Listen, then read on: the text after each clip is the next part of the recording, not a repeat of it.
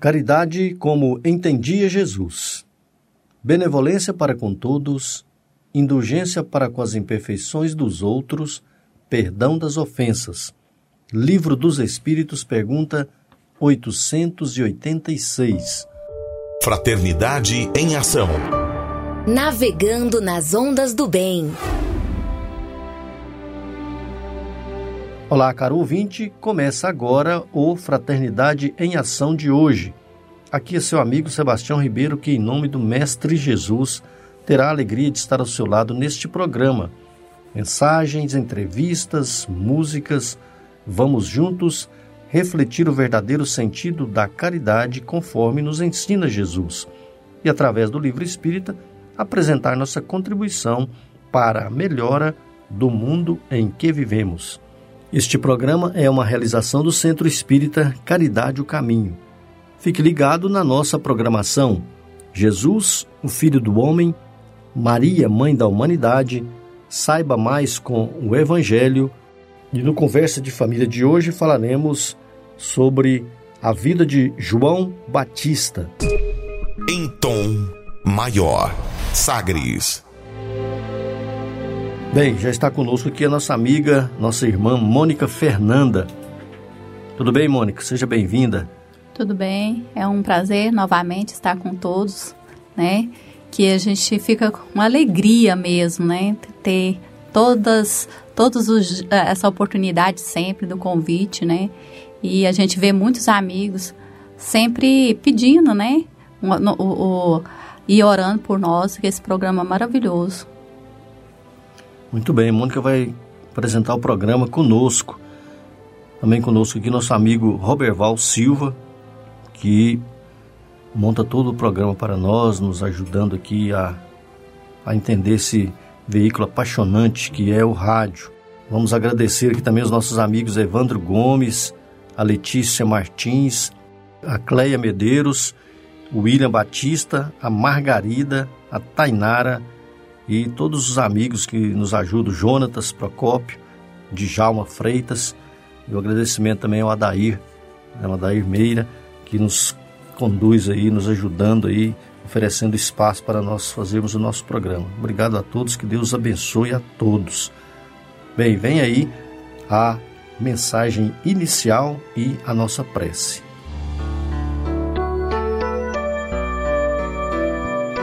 Crises pelo Espírito Emmanuel, psicografia de Francisco Cândido Xavier. Livro Venha de Luz, lição 58, página 127. Pai, salva-me desta hora, mas para isto vim a esta hora. Jesus, João 12, 27. A lição de Jesus, neste passo do Evangelho, é das mais expressivas ia o Mestre provar o abandono dos entes amados, a ingratidão de beneficiários da véspera, a ironia da multidão, o apoudo na via pública, o suplício e a cruz, mas sabia que ali se encontrava para isto consoante os desígnios do Eterno. Pede a proteção do Pai e submete-se na condição do filho fiel examina a gravidade da hora em curso, todavia, reconhece a necessidade do testemunho. E todas as vidas na terra experimentarão os mesmos trâmites na escala infinita das experiências necessárias. Todos os seres e coisas se preparam considerando as crises que virão. É a crise que decide o futuro a terra guarda charrua. O minério será remetido ao cadinho, a árvore sofrerá poda, o verme será submetido à luz solar, a ave defrontará com a tormenta, a ovelha esperará tosquia, o homem será conduzido à luta, o cristão reconhecerá testemunhos sucessivos é por isso que vemos no serviço divino do Mestre a crise da cruz que se faz acompanhar pela bênção eterna da ressurreição. Quando, pois, te encontrares em luta imensa, recorda que o Senhor te conduziu a semelhante posição de sacrifício, considerando a probabilidade de tua exaltação, e não te esqueças de que toda crise é fonte sublime de espírito renovador para os que sabem ter esperança.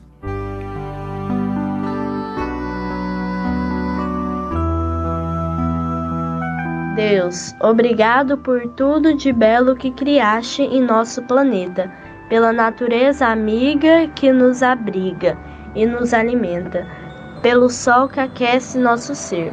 Senhor, hoje te rogamos a paz. Ilumina, Pai, os nossos governantes e o coração de todas as pessoas do mundo. Cuida de cada criança e cada jovem, amparando-os em seus medos e dificuldades.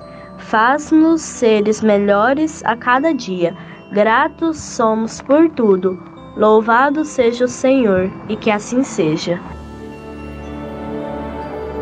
Sagres Dicas para reforma íntima.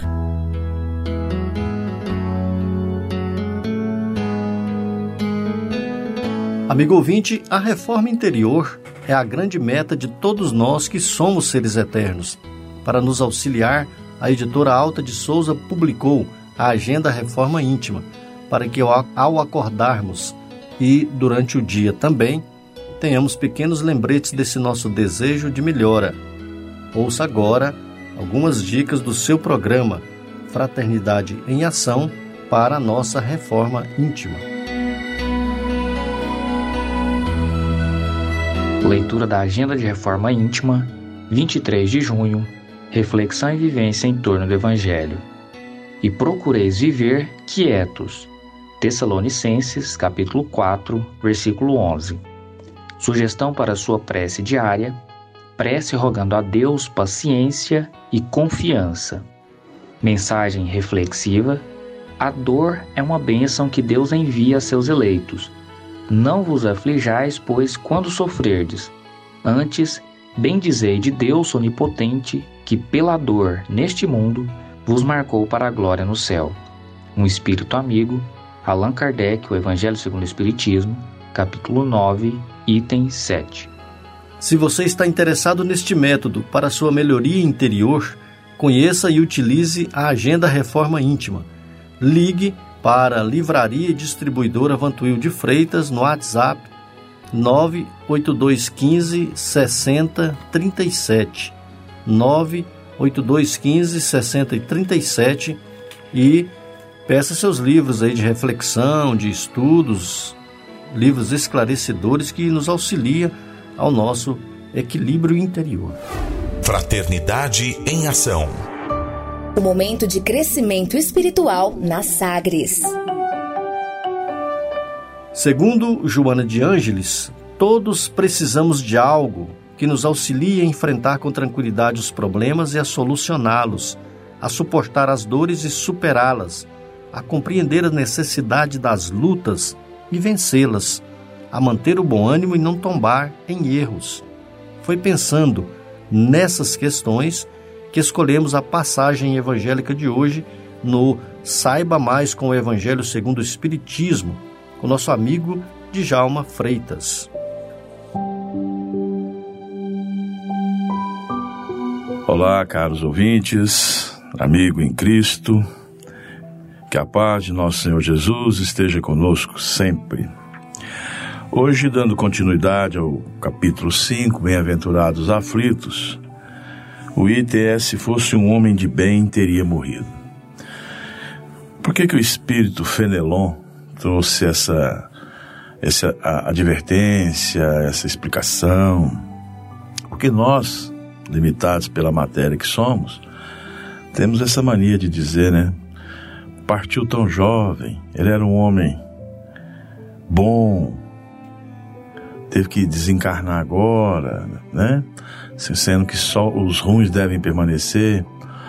Vamos tentar clarear um pouco sobre isso. Nessa mensagem, o Fenelon comenta o uso que essas expressões eram muito usadas mesmo naquela época. Diante da morte, que as pessoas emitiam né, suas conclusões sem o conhecimento da pluralidade da, das existências, das vidas futuras.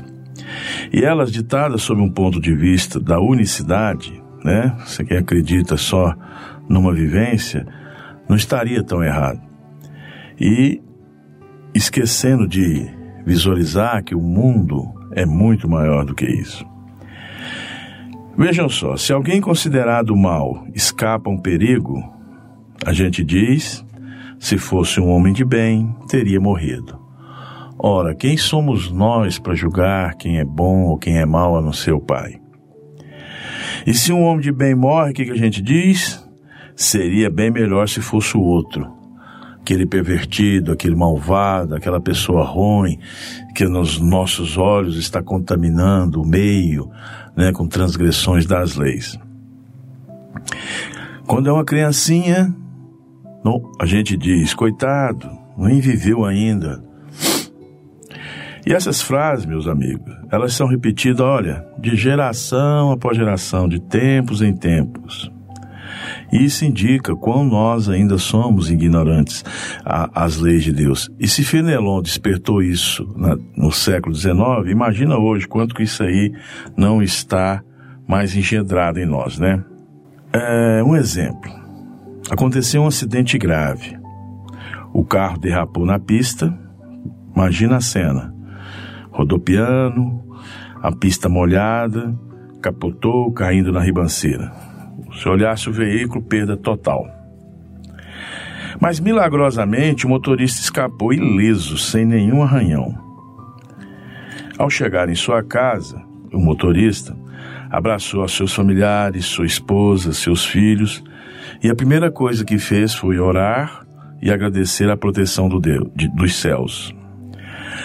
Esse motorista é espírita. Foi, buscou depois da oração, a leitura do Evangelho segundo o Espiritismo, e abriu justamente no capítulo 5: se fosse um homem de bem, teria morrido. E agora? Que dúvida, pessoal. Como ele deveria sentir-se? O que, que vocês acham? Alegre por não ter morrido? Envergonhado, tristonho por não ser um homem de bem? Ao pé da letra, que a mensagem que Fenelon nos explica seria isso.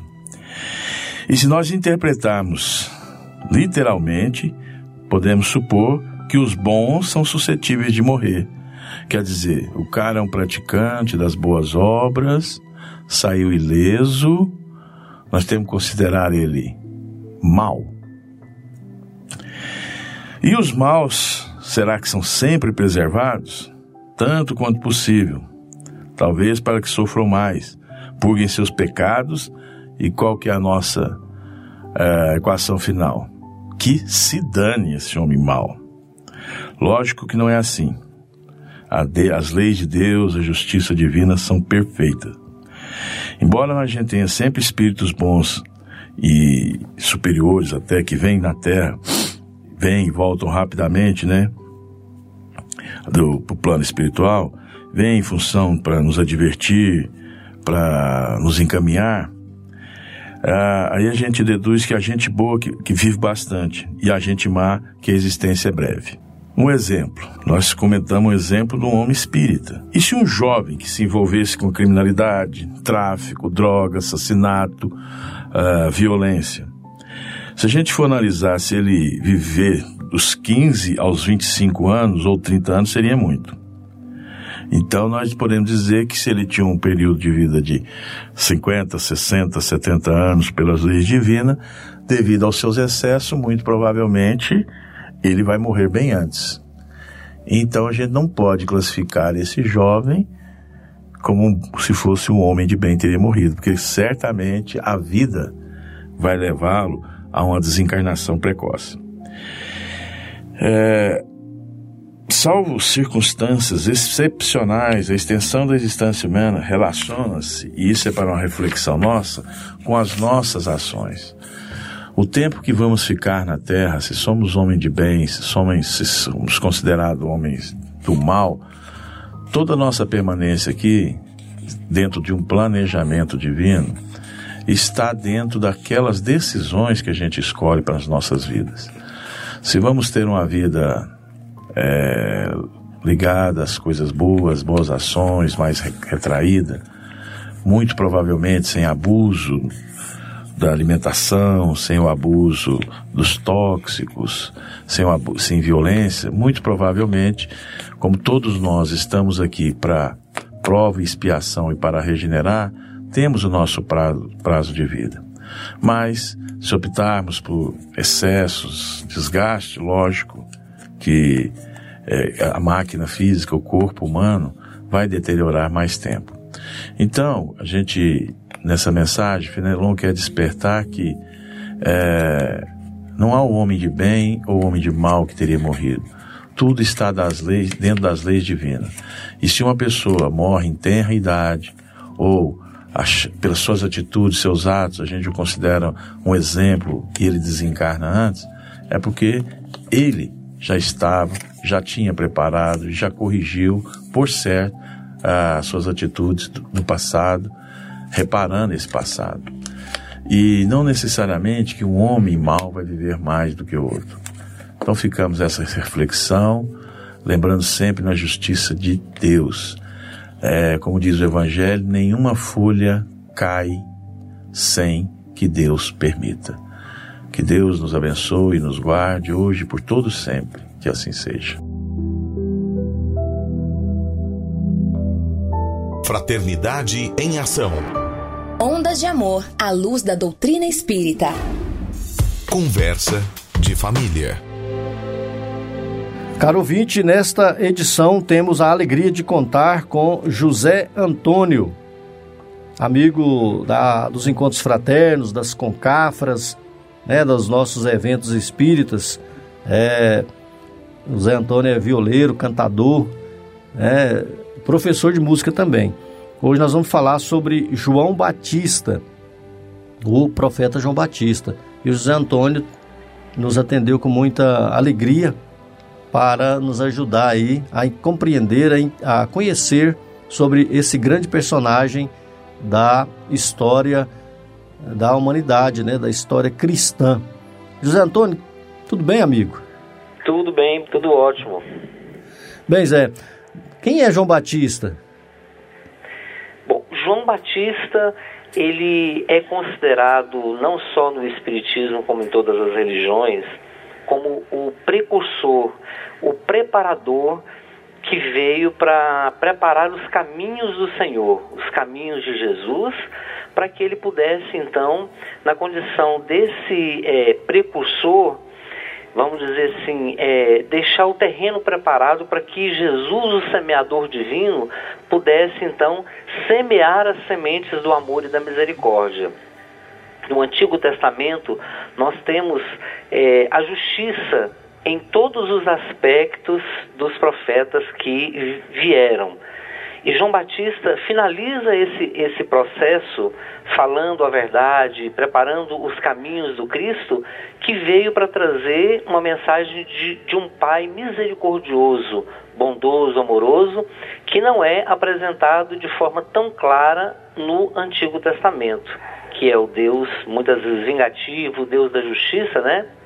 Pelos profetas antigos, e ele vem preparar esse terreno né? É, para que Jesus pudesse então é, iniciar o processo novo de nos apresentar um Pai diferente, de revolucionar o planeta através do seu Evangelho divino. José Antônio, conosco aqui também está a nossa amiga Mônica, né, Mônica Fernanda, Sim. e o nosso amigo Roberval Silva nos coordenando aqui. Tudo bem, José, mais uma vez aí, né? A gente fica feliz de estar Obrigado nessa participação. novamente. E o José, acabou de chegar aqui no nosso WhatsApp uma pergunta, só nesse pedacinho que você falou aí já surgiu uma pergunta. É da Adriana, lá de Rio Verde, veio de longe, ó.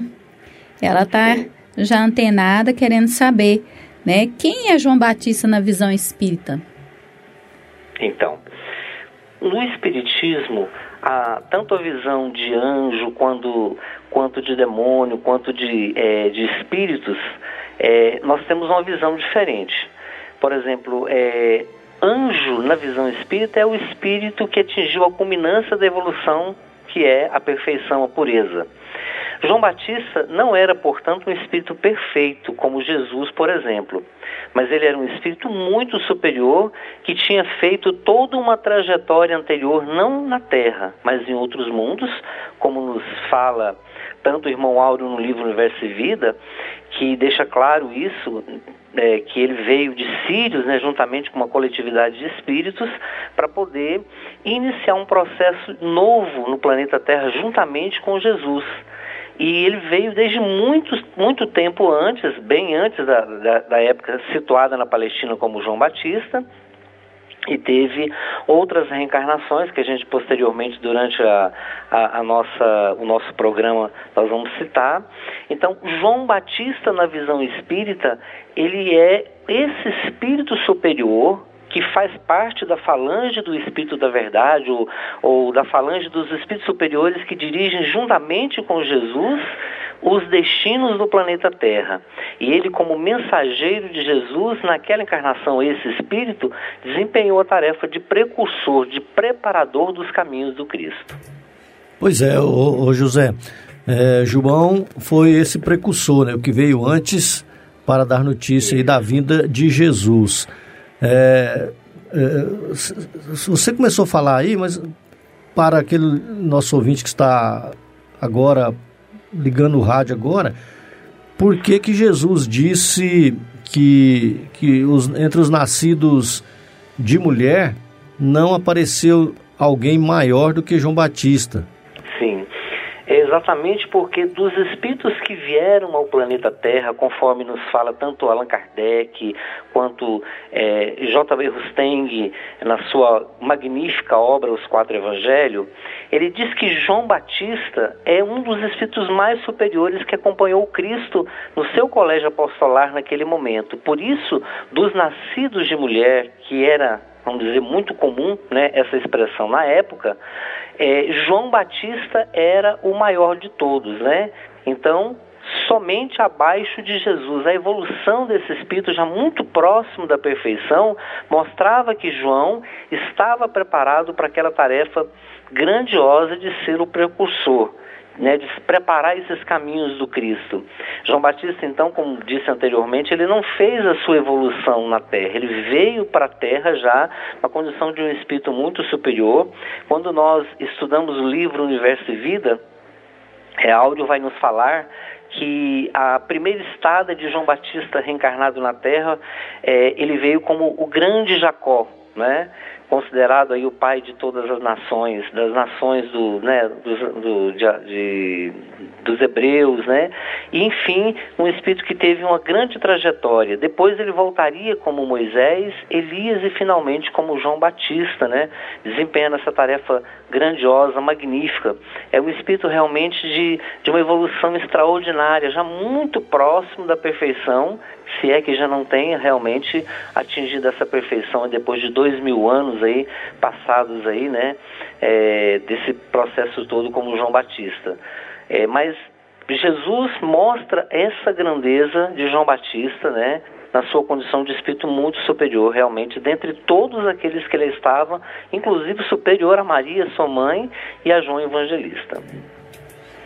Pois é, José, é, é, muito bom ouvir, inclusive essa citação aqui de Mateus, né, que fala que, que João Batista dos nascidos de mulher era o, o maior, é, Mateus 11, 11, né, até parece Isso. número de modelo de caminhão da Mercedes, 11, 11, né? e aí você discorreu muito bem falando das reencarnações desse espírito aí, é, esse, essa, quando você cita lá João Batista Rustang, é, facilita a nossa compreensão justamente por isso, em falando das reencarnações desse espírito aí isso. de grande envergadura, né? Como Jacó, que foi neto de Abraão, né? Exatamente. Depois como Moisés, depois retornou como Elias e depois, é, é, como os próprios profetas vinham di, dizendo, né? Que antes de, antes de Jesus é, teria que vir o Elias, né? Então João Batista é o Elias de volta à Terra.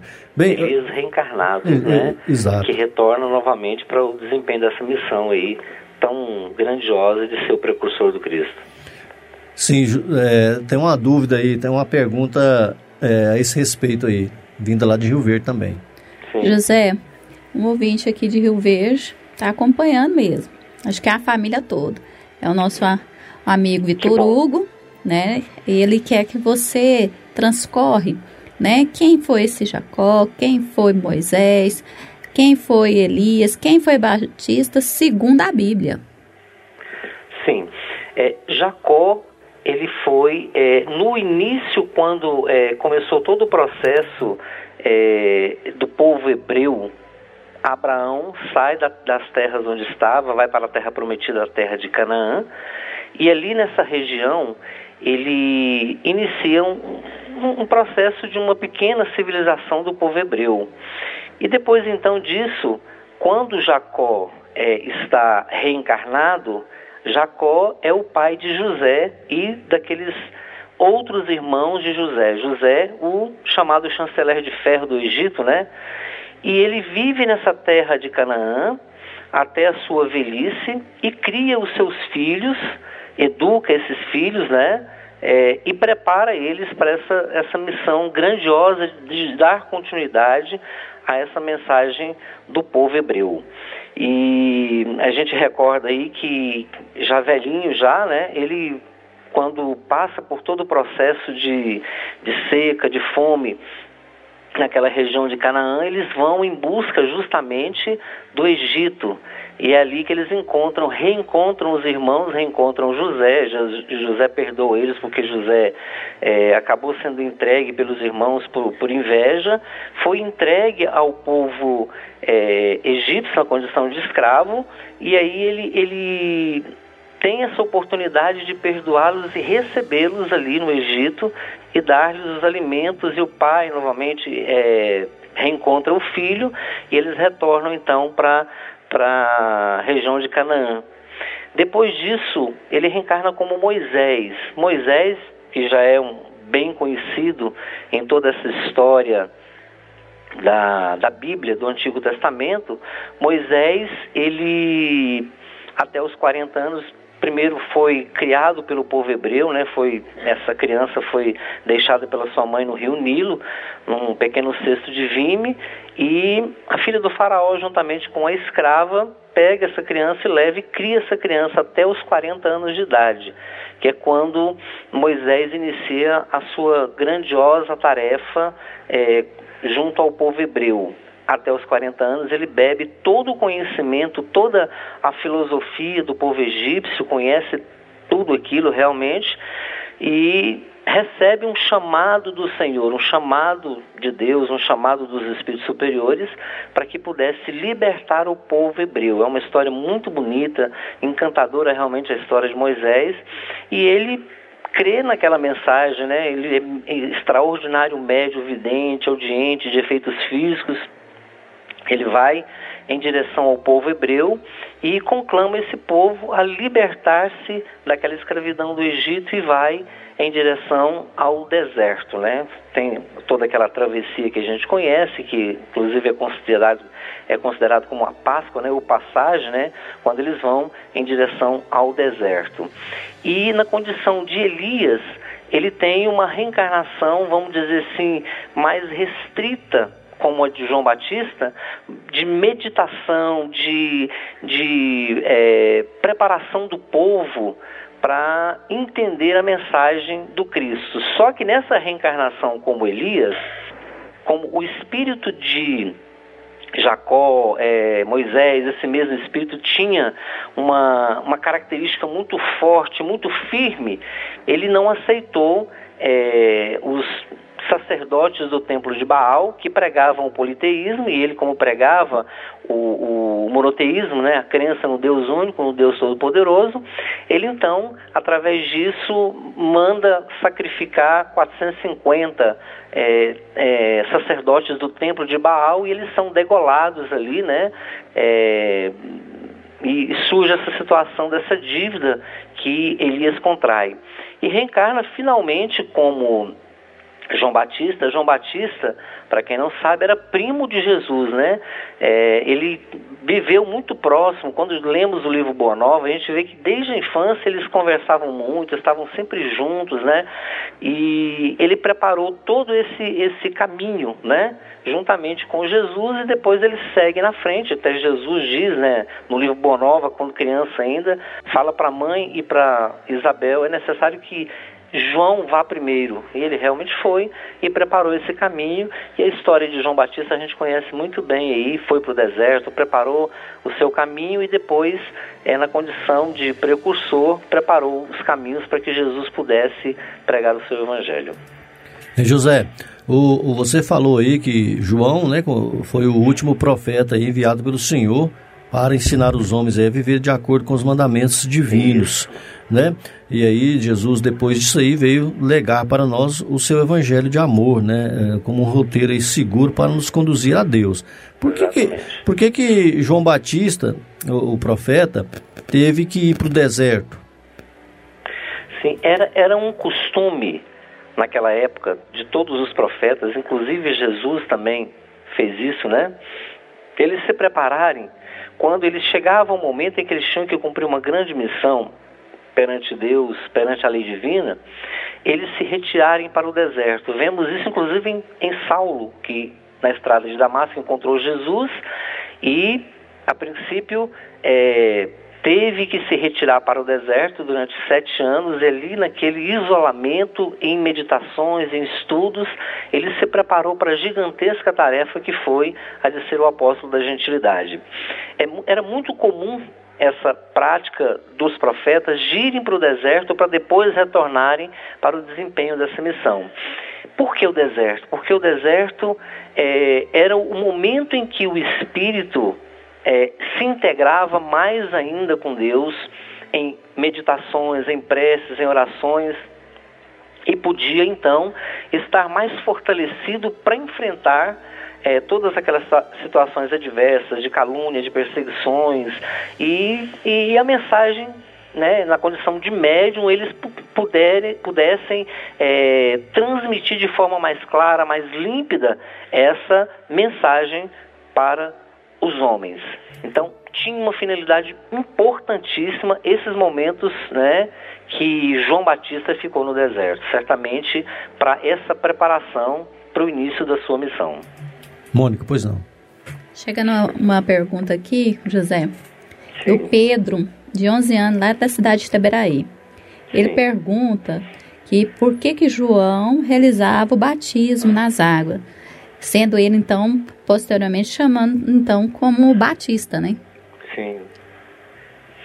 Bom, a finalidade do, do batismo, é, João ele não tinha uma prática judaica, ele não, ele não se filiava aos costumes judaicos.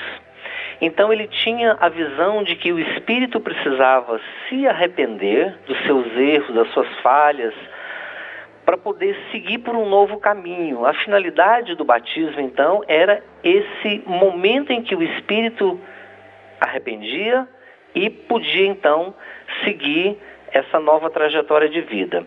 Acontece que também a outra finalidade do batismo é porque Jesus tinha que ser reconhecido pelo povo. Então a única forma de ele dizer esse, todas as vezes que alguém perguntava, você é o Messias? Ele dizia, não, não sou o Messias, aquele que virá depois de mim é que será o Messias prometido. Então era a forma de ele identificar quem era, quem seria o verdadeiro Messias, porque as pessoas tinham, uma, é, é, é, Elias, é, João Batista tinha uma credibilidade muito grande perante o povo. Então, eles tinham que saber quem era esse Messias que haveria de vir. E quando Jesus é batizado por por João Batista, é o momento em que ele apresenta Jesus ao povo. Este é o Cordeiro de Deus, eis o Cordeiro de Deus que tira o pecado do mundo. Naquele momento, ele mostra que ele é o, o, Messias que todos estavam esperando. E a notícia se espalha, é o, o marketing da época, né? A gente hoje tem a internet, tem a televisão, tem o rádio, tem o jornal. Lá não tinha. Então, todos saíram espalhando a notícia de que aquele homem, o Jesus, o filho de Maria, filho de José, o carpinteiro, era o Messias prometido. E a notícia se espalhou muito rapidamente e nesse sentido é que a gente vê a, a, a grande presciência do Cristo, de Deus, né, preparando esses caminhos para que a, a tarefa pudesse ser cumprida, né? E aí a gente vê que, por exemplo, em Jesus, Jesus já é, não segue o caminho do batismo com a água. Ele próprio diz que batizava com o Espírito, ou seja, a importância do batismo em Jesus assume uma característica diferente que o espírito tem que se transformar, é o processo da reforma íntima, da autotransformação, do seu evangelho, que é o mais importante. Então, não havendo necessidade então da continuidade, ele diz que batizava então com o Espírito, ou seja, com a sua presença, com o seu evangelho, é que ele batizava. Bem, Zé Antônio, nós vamos fazer aqui um breve intervalo, Sim. vamos ouvir uma, uma bela música e daqui a pouco nós vamos retornar para falar a respeito da morte de João Batista, né? Como que João, Sim. por que que João teve uma morte meio violenta, né? Que foi decapitado e também a ligação dele com Maria, né? Porque Jesus ofereceu o seu lado direito e o seu lado esquerdo aí. Sim. Nós vamos entender um pouquinho isso aí no próximo no próximo bloco aí após o nosso intervalo. Tá bom, amigo? OK. Jesus. O filho do homem.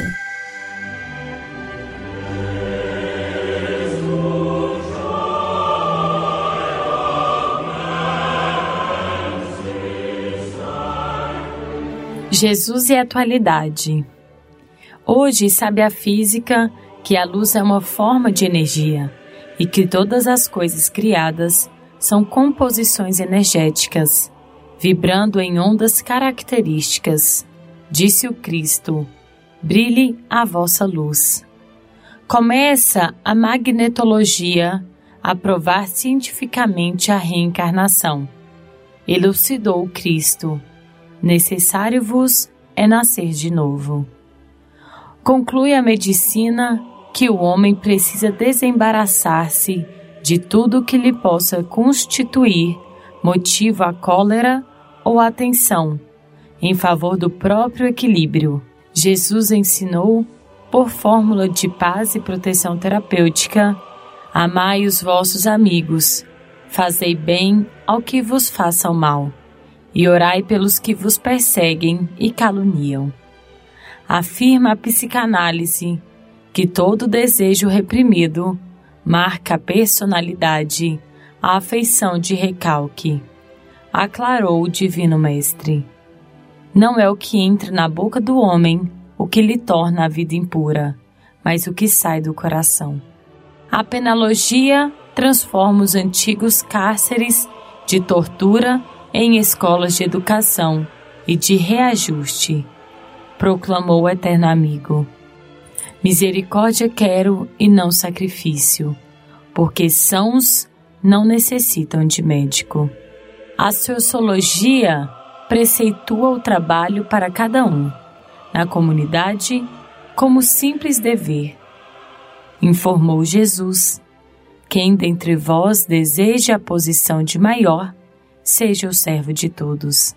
A política de ordem superior exige absoluta independência entre o Estado e as crenças do povo. Falou Cristo: Dai a César o que a César compete, e a Deus o que a Deus pertence. A astronáutica examina o campo físico da Lua e dirige a atenção para a vida material em outros planetas. O mestre anunciou: Na casa do meu pai há muitas moradas. A unidade religiosa caminha gradativamente para o culto da assistência social e da oração, acima de todos os templos de pedra. Asseverou o emissário sublime.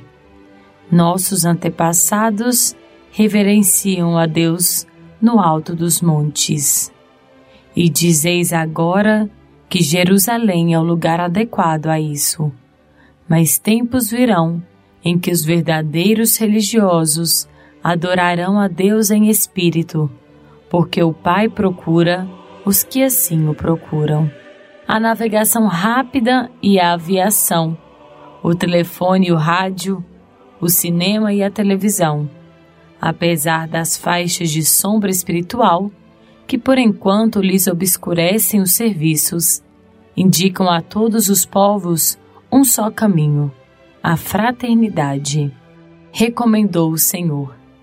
Amai-vos uns aos outros, como eu vos amei.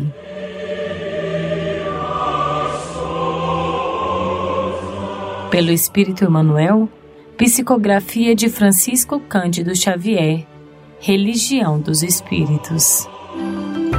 Momento musical.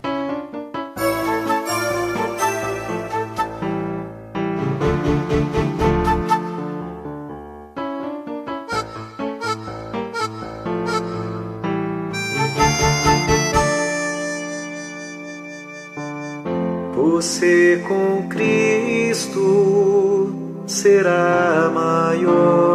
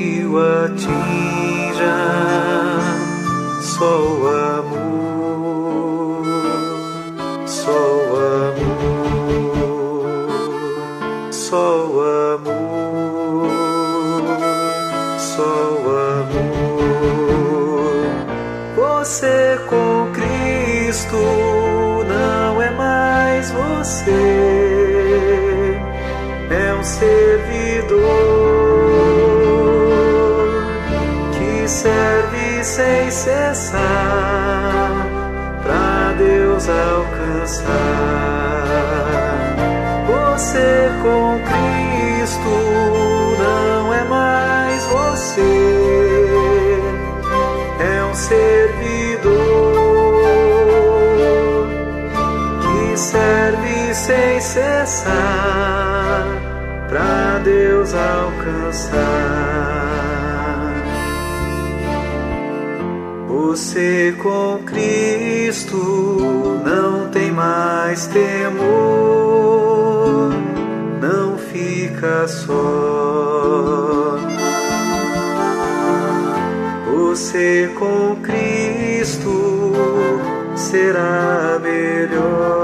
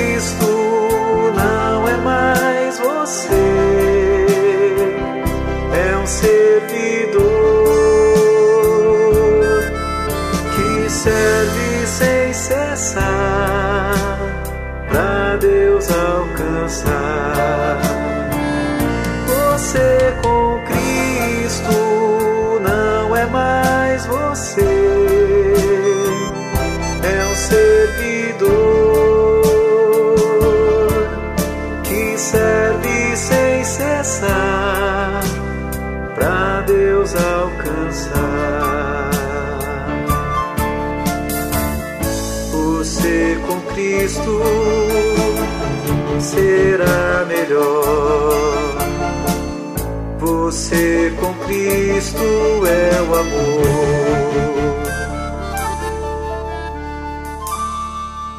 Continue na Sagres. Daqui a pouco tem mais. Fraternidade em Ação.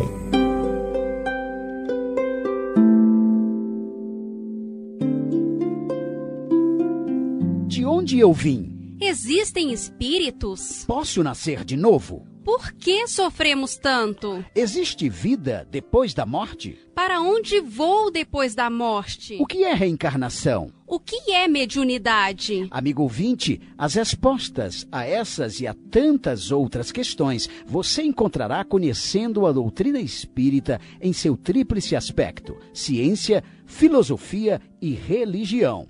Procure uma instituição espírita em sua cidade. Participe das reuniões públicas. Conheça, leia e estude o Espiritismo e se beneficie com as suas luzes.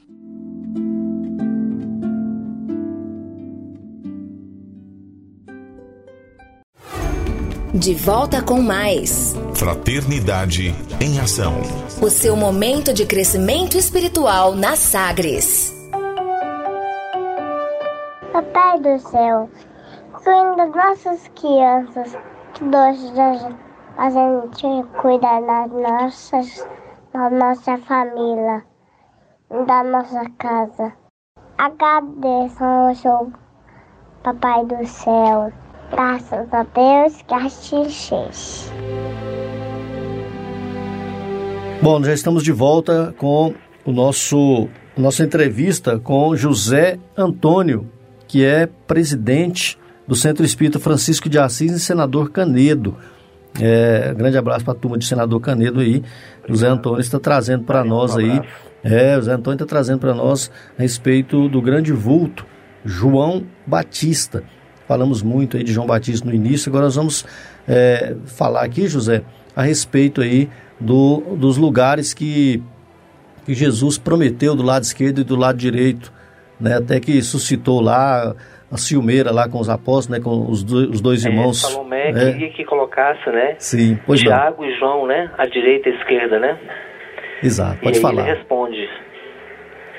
É, quando ela propõe isso aí, Jesus então disse que já havia aqueles que estavam à sua direita e à sua esquerda, o Pai havia escolhido. E Áureo, no livro Universo Vida, nos vem falar que João Batista e Maria, a mãe de Jesus, estão à sua esquerda e à sua direita.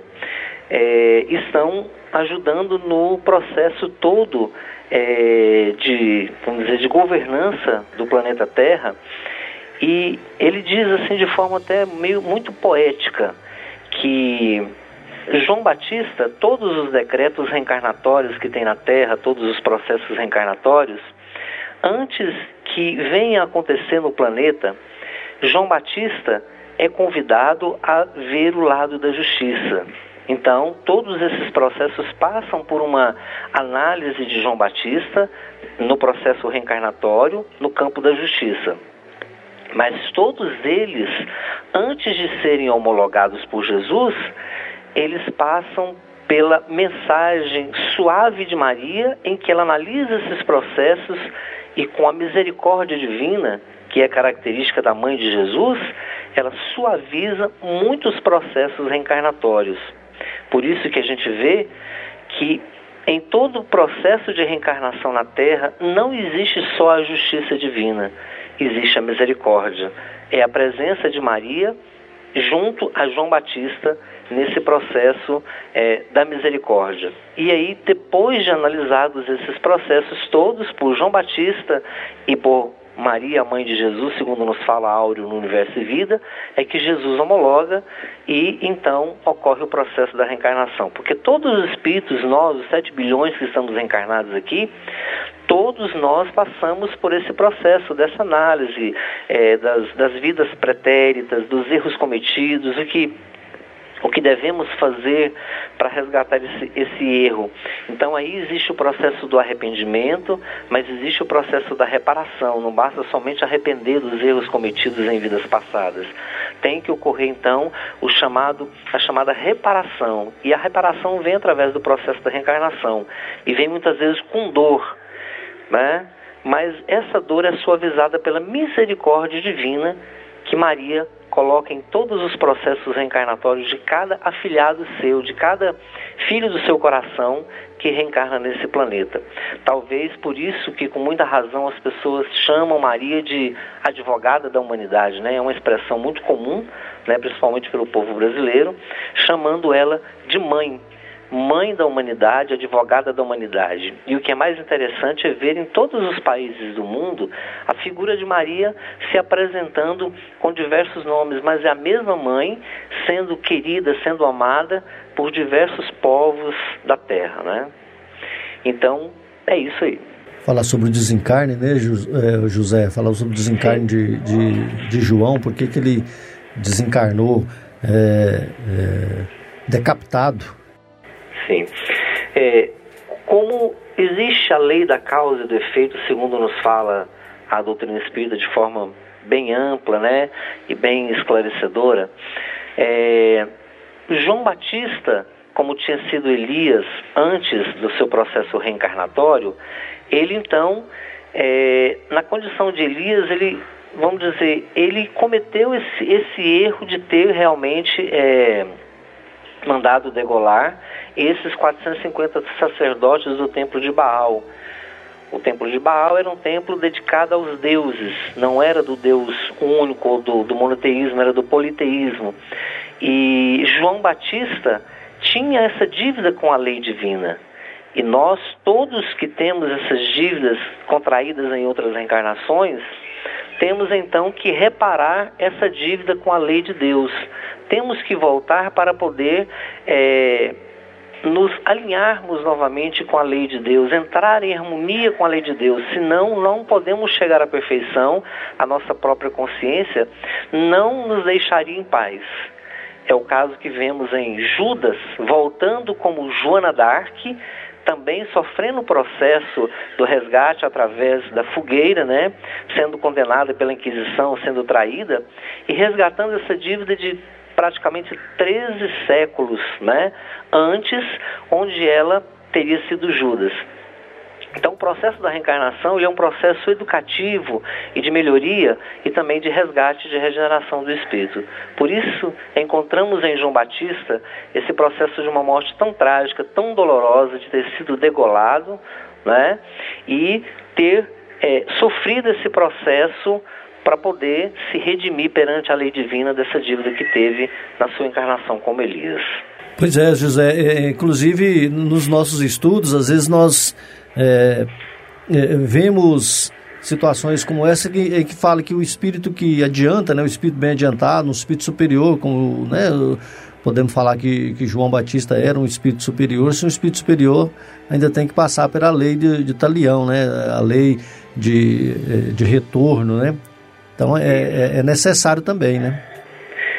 É porque quanto mais evoluído é o espírito, mais ele reconhece as faltas que cometeu e a consciência pede a reparação dessas faltas e a reencarnação se apresenta como esse meio para o espírito se regenerar ou se redimir perante a lei divina. Então, quanto mais consciência, mais evoluído, mais luz na consciência, mais conhecimento e mais amor, mais o espírito sente essa necessidade é, do resgate dessas dívidas e de ir pagando e ir se redimindo perante a lei divina. A gente vê um caso muito interessante no livro Nosso Lar, que Dona Laura faz até uma regressão no mundo espiritual a quatro encarnações anteriores, e ela dizia que era o que ela suportava naquele momento, porque ela tinha mais dívidas anteriores a essas quatro, mas o que ela suportava era aquelas quatro ali para o pagamento da sua dívida, o que prova que quanto mais evoluído é o espírito, mais ele vai retornando essas vidas passadas para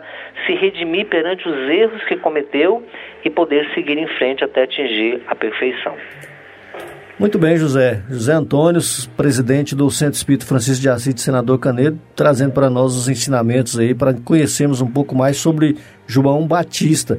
Zé, nós ficamos muito satisfeitos aí com o aprendizado que você trouxe para todos nós aí neste, nesta, neste dia, viu? Você, a Mônica, a todo o pessoal aí da, da Rádio Sagres, né, que com certeza tem desempenhado um papel importantíssimo aí nessa divulgação de tantas mensagens belas, de tantas, é, tantas é, é, programas que realmente vêm é só construir cada vez mais, não só para a doutrina espírita, como para a religião, para a vida de um, de um modo geral, né? Tá joia, Zé. Fica com Deus aí, obrigado por obrigado. tudo aí, viu, amigo? Grande abraço para todos vocês aí, ao telespectador, todos, né? Um grande abraço, obrigado. Bem, Mônica, vamos aqui aos abraços dos nossos amigos. Alguns nós já estamos abraçando aí durante o programa, né? Enviando abraço para eles aí através do microfone. Alguém vai perguntar, como é que abraça de longe, né? Mas nós estamos enviando aí pelo pensamento aí, as vibrações melhores aí para os nossos amigos.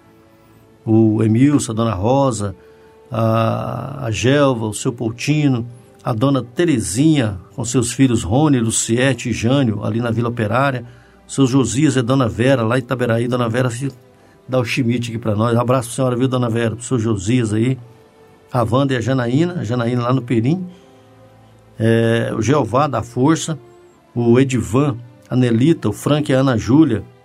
A Ana Júlia está lá no posto agora. Eles são do, lá no posto dos mensageiros, lá no Independência das Mansões, eles são, moram lá no, no Fim Social.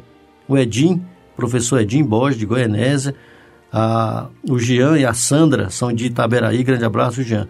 A Cleide o José Carlos lá em Campinas, a dona Elisa, o seu filho Douglas e a sua nora Nara e seus netos, né, o Lucas e o João Vitor. A Faialda e o Sebastião, Sebastião encontrei com ele essa semana, dizendo que nos ouve todo domingo. Abraço, viu, Xará? Sebastião, o Zé Hilário e a Silvana, é, e os filhos, a, a, filha Maraísa, né? Grande abraço para Maraísa. É, e, o, e o Leonardo, também o Zé Hamilton. Tá sumido, hein, José? Saudade de você, meu amigo. Grande abraço Zé Hamilton e a dona Tânia, lá no Hugo de Moraes, a dona Eurides, lá no Marista, a Edneuza Bahia, a Persiliano, Marcione, a Belmira, a Fernanda, é, lá na Santa Helena, a, a Edna, o Nicolas, a Marivânia, a Isabel, o Zé Vendúsculo e a Rita, seu Antônio Taviano, também em Goianese, o William Barros e a dona Márcia e a dona Bárbara, e os amigos. É, Lazinho e Rodrigo, lá no Nova Esperança, o Zé Pereira e a Dona Lourdes, o Zé Augusto Teles, lá no Recanto do Bosque, o João Amâncias Gilmênicos, o Carlos Ferreira, Umbelina e a Nirlene, e o Eurípides Mendes, lá no Faz Salvilho, meu amigo Regis, da Procerrado, a Daiane, no Fim Social, a Kênia, no Goiânia 2, o Alan Luiz, o, Zé, eh, o Zezinho, a, e as irmãs, né, Zezinha e Cidinha, lá no Novo Mundo, a Jane, o Rogério e o Neto em Trindade, o seu Otacílio em Goianésia, em Aparecido Rio Doce, a Jaci, o Paulo e a Nayane, a Clarice em Paris e a Keila e Lorenzo em Portugal. A Valquíria também em Campinas, o Jobel, Francisco Lima no Ceará, a Deusilene no setor universitário, Pedro e a Cíntia, viu, Mônica? E os seus filhos Duda e Mateus, e Marcelo em Primavera de Leste e o professor Carlos Dias, também a Amanda e a Michelle, meus colegas da Câmara. Algum aí, Mônica? Os aniversariantes, né? Os aniversariantes da semana. Primeiramente, né, um abraço a todos esta semana fez aniversário, nossos ouvintes anônimos aí. É um, um abraço fraterno aqui do programa. É, com muita alegria, né? Que Jesus abençoe e ilumine cada passo de vocês. E para os aniversariantes dessa semana, né? Vai um abraço para o Evaldo Santo, a Karine Languni, lá do Irmão Áureo, aqui de Goiânia, José Geraldo Guerra, de Brasília, Mônica Mileto, lá de São Carlos, grande abraço, Mônica, minha xará, Cássia, de São Paulo, Verusca, de Uberlândia, lá do Paulo de Tarso, que é o Centro Espírita, é, um grande abraço Souza, lá. Grande Verusca. E a Irineide, lá do Garavelo, da Ida de Aparecido, um grande abraço a todos vocês. E para todos aqueles que a gente né? ainda, né, né, que a gente está fazendo aniversário ou está fazendo aniversário deste é. domingo, né? Um grande abraço aí. E também vai para alguns ouvintes que sempre está cobrando da gente aqui, né? Primeiramente, lá para o pessoal de Rio Verde, que está sempre colaborando conosco, a Adriana, a Laís, Vitor Hugo. Vai também para a Cleusa de Goianésia, que está sempre colaborando também. Pedro, meu sobrinho lá de Taberaí, né? E vai para o pessoal também lá de Inhumas, que é o seu Moacir, que está sempre ligado conosco e a sua esposa e suas filhas lá da Casa Esperança, em Umas aí. Um grande abraço para todos. E lá em Itaberaí, como sempre, né, o pessoal vem pedindo para nós, e é muita gente, então eu vou falar pelas casas espíritas daí de Itaberaí. É o Allan Kardec, Né? Um grande abraço, Eurípides Novo, lá na Fazenda do Barreiro. Um grande abraço para essa turma toda, para todos aí dessa comunidade do Barreiro. Um grande abraço. Vicente Paula, Anjo Ismael, seu Valdemar, um abraço, seu Valdemar. Tô aqui falando do senhor, tá? Um abração aí para esse trabalho maravilhoso que o senhor representa aí. E o Cristo Redentor. E todos aqueles, né, que de alguma maneira está sempre conosco. Um grande abraço a todos. Muito bem. Nós estamos chegando aí ao final do nosso programa Fraternidade em Ação, navegando em Tom Maior. Foi bom estar na sua companhia e esperamos contar com você em nosso próximo programa. Queridos ouvintes, acompanhem a mensagem de encerramento e continue ligado na programação da Rádio SAG 730. Obrigado a todos, fiquem com Deus. E nós convidamos a você para ouvir agora histórias e experiências de um espírito compromissado com a evolução do nosso planeta. Maria, Mãe da Humanidade. Maria Mãe da Humanidade.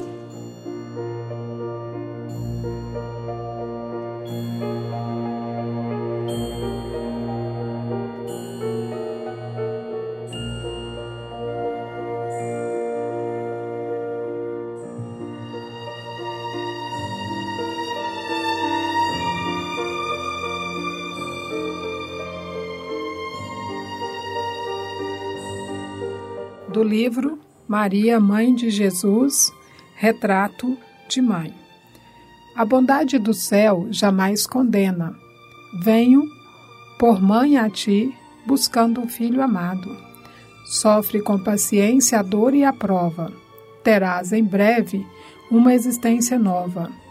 Não te sintas sozinho ou desprezado. Judas interrompeu-a e bradou rude e pasmo: Mãe, não me venhas aqui com mentira e sarcasmo. Depois de me enforcar num galho de figueira para acordar na dor, sem mais poder fugir à vida verdadeira, fui procurar consolo e força de viver ao pé da pobre mãe que me forjara o ser. Ela me viu chorando e escutou meus lamentos, mas teve medo de meus sofrimentos. Expulsou-me a esconjuros, chamou-me monstro por sinal. Disse que eu era unicamente o espírito do mal. Intimou-me a terrível retrocesso, mandando que apressasse o meu regresso para a zona infernal de onde, por certo, eu vinha. Ah, detesto lembrar a horrível mãe que eu tinha. Não me faleis de mães, não me faleis de amor, sou apenas um monstro sofredor. Ainda assim, disse a dama docentemente, por mais que me recuses, não me altero. Amo-te, filho meu, amo-te e quero ver-te de novo, a vida maravilhosamente revestida de paz e luz, de fé e elevação. Virás comigo à terra, perderás pouco a pouco o ânimo violento terás o coração nas águas de bendito esquecimento, numa nova existência de esperança. Levar-te-ei comigo a remansoso abrigo, dar-te-ei outra mãe. Pensa e descansa. E Judas, nesse instante, como quem olvidasse a própria dor gigante, ou como quem se desgarrara de pesadelo atroz, perguntou: Quem sois vós? que me falais assim, sabendo-me traidor? Sois divina mulher, irradiando amor, ou anjo celestial de quem presinto a luz? No entanto, ela, a fitá-lo frente a frente, respondeu simplesmente: Meu filho, eu sou Maria, sou a mãe de Jesus. Maria Dolores.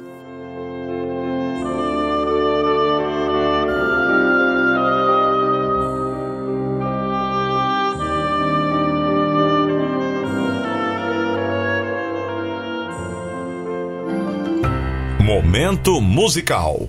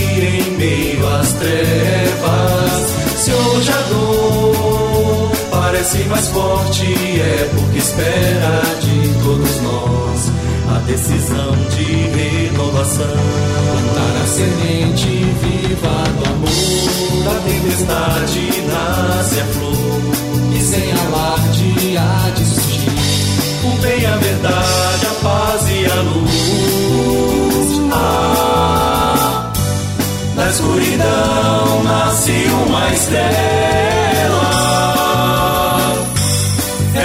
Terra de amanhã.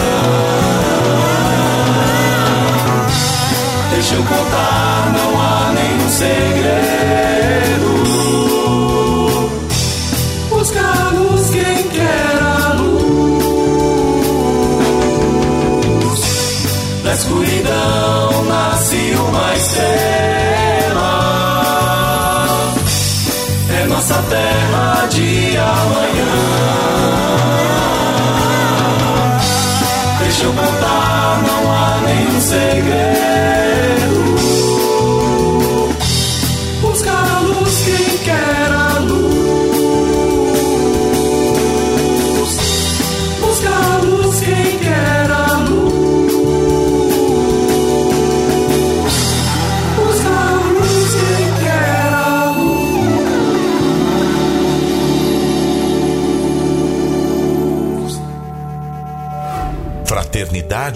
Ação. O momento de crescimento espiritual na Sagres.